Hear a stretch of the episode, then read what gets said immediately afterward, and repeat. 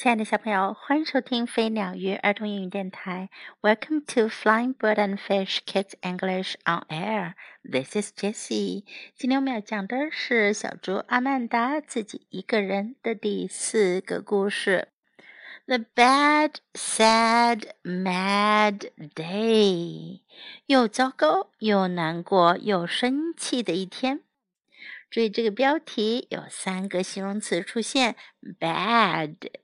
B A D sad S A D mad M A D，它们的发音啊都是 ad ad bad sad mad bad 的意思呢是糟糕的、不好的、坏的；sad 的意思呢是难过的、伤心的；mad 的意思是生气的。 好，我们来听今天的故事。It was raining，下着雨呢。And there were eggs for breakfast，早餐要吃鸡蛋。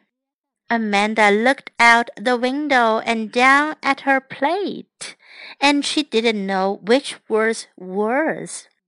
阿曼达抬头看看窗外，又低头看看自己的盘子，她真不知道哪一个更糟糕。 Father left the table. 爸爸吃完了，离开了餐桌。Oliver left the table. 奥利弗也吃完了，离开了餐桌。Amanda left the table. 阿曼达也离开了餐桌。Where are you going? asked mother.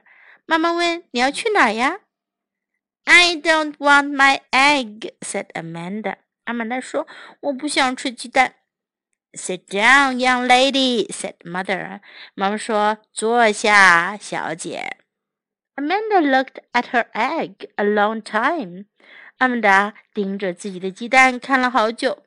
Then she held her nose and ate it. 然后呀，她捏住鼻子吃了下去。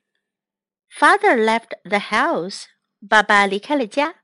Oliver left the house. 奥利弗也离开了家。 I want to go somewhere," said Amanda. 阿曼达说：“我想去个什么地方。”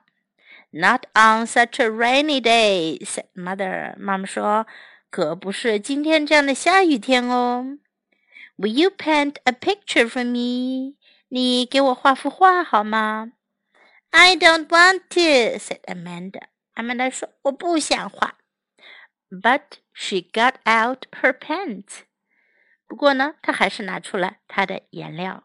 She painted a picture of the rain, all in purple. 她画了一幅下雨的画，用的全是紫色。Purple is my favorite color, she said. I wish my room was purple. 她说，紫色是我最喜欢的颜色了。我真希望我的房间就是紫色的。 She tried some purple paint on her wall. 她试着往墙上涂了些紫色的颜料。It looked so nice that she painted a great big purple rain cloud. 哎，看上去很不错哟。于是她画了一大团紫色的雨云。Amanda said, "Mother." 妈妈叫道：“阿曼达，paint goes on paper, not on walls." 颜料是往纸上画的，不是往墙上涂的。I like painting walls," said Amanda. 阿曼达说：“我喜欢往墙上涂。” But mother made her scrub her wall until it was clean again. 可是妈妈硬要她把墙擦得干干净净的才行。For lunch, mother made tomato soup. 午餐妈妈做了番茄汤。 I'd rather have peanut butter," said Amanda. 阿曼达说：“我宁愿吃花生酱。” You don't seem very happy today," said Mother. 妈妈说：“你今天看上去很不高兴呀。” I am not," said Amanda. 阿曼达说：“我是不高兴。” I'm having a sad day. 我今天过得不开心。 after lunch, Amanda built a skyscraper. 吃过午饭，阿曼达盖起了一座摩天大楼。But it fell down. 可是大楼却倒了。Then she dressed up like a fancy lady。接下来呀，她又把自己打扮的像一个很时髦的女士。But mother said, "Is that my lipstick you're using?" 可是妈妈却说：“你是在用我的口红吗？” It is a sad, mad day," said Amanda. 阿曼达说：“今天真是让人又难过又生气。” She went into the living room and started to dance.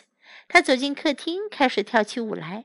Around and around she whirled, up on the couch, over the big chair, and into a table.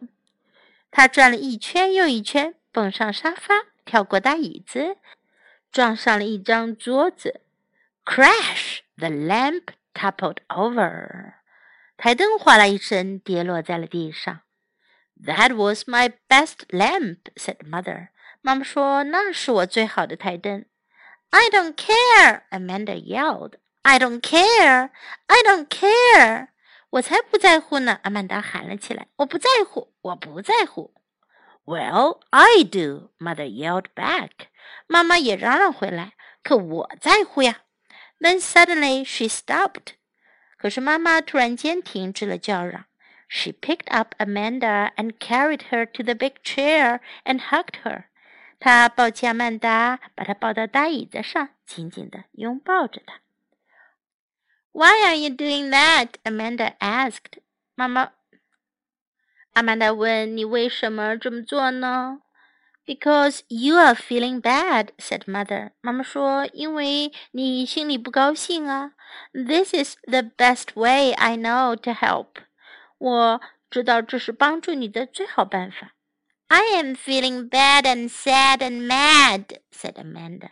阿曼达说：“我感觉又糟糕，又难过，又生气。” And she told mother all about it. 她 把心里的话一股脑的告诉了妈妈。Sometimes I feel just like that," said mother. 妈妈说，有时候我也有那样的感觉。Really? said Amanda. 阿曼达说，真的吗？Yes, said mother. Everyone has a bad day now and then. 是啊，妈妈说，每个人时不时的都会有一天过得不开心。 I'm glad I am here with you on my bad day," said Amanda. 阿曼达说。在我不开心的时候，有你在这儿陪着我，我真高兴啊！Mother hugged Amanda some more。妈妈又抱了阿曼达一会儿。Are you feeling better yet? She asked。她问：“你现在感觉好点了吗？”A little, said Amanda。阿曼达说：“嗯，好点儿了。”Keep going，再抱抱我吧。 ” And they kept on hugging until the bad, sad, mad day went away. 他们继续拥抱在一起，直到这又糟糕又难过又生气的一天烟消云散。在今天的故事中，我们可以学到这样一些英文表达：Where are you going？你要去哪儿呀？Where are you going？I don't want my egg。我不想吃鸡蛋。I don't want my egg。I want to go somewhere。我想去个什么地方？Somewhere，某个地方。I want to go somewhere. Purple is my favorite color. 紫色是我最爱的颜色。Purple is my favorite color. You don't seem very happy today. 你今天看上去不太高兴。You don't seem very happy today. I am having a sad day. 我今天过得很不开心。I am having a sad day. I don't care. 我不在乎。I don't care. Sometimes I feel just like that. 有时候我也有那样的感觉。Sometimes I feel just like that. Are you feeling better yet? 你现在感觉好点了吗？Are you feeling better yet? Now let's listen to the story once again. The Bad, Sad, Mad Day. It was raining, and there were eggs for breakfast. Amanda looked out the window and down at her plate, and she didn't know which was worse. Father left the table. Oliver left the table. Amanda left the table. Where are you going? asked Mother. I don't want my egg, said Amanda. Sit down, young lady, said Mother. Amanda looked at her egg a long time. Then she held her nose and ate it. Father left the house. Oliver left the house. I want to go somewhere, said Amanda. Not on such a rainy day, said Mother. Will you paint a picture for me? I don't want to, said Amanda. But she got out her paints. She painted a picture of the rain, all in purple. Purple is my favorite color, she said. I wish my room was purple. She tried some purple paint on her wall. It looked so nice that she painted a great big purple rain cloud. Amanda, said Mother, paint goes on paper, not on walls. I like painting walls, said Amanda. But Mother made her scrub her wall until it was clean again. For lunch, Mother made tomato soup. I'd rather have peanut butter, said Amanda. You don't seem very happy today, said Mother. I am not, said Amanda. I am having a sad day. After lunch, Amanda built a skyscraper, but it fell down. Then she dressed up like a fancy lady. But Mother said, is that my lipstick you are using? It is a sad, mad day, said Amanda. She went into the living room and started to dance.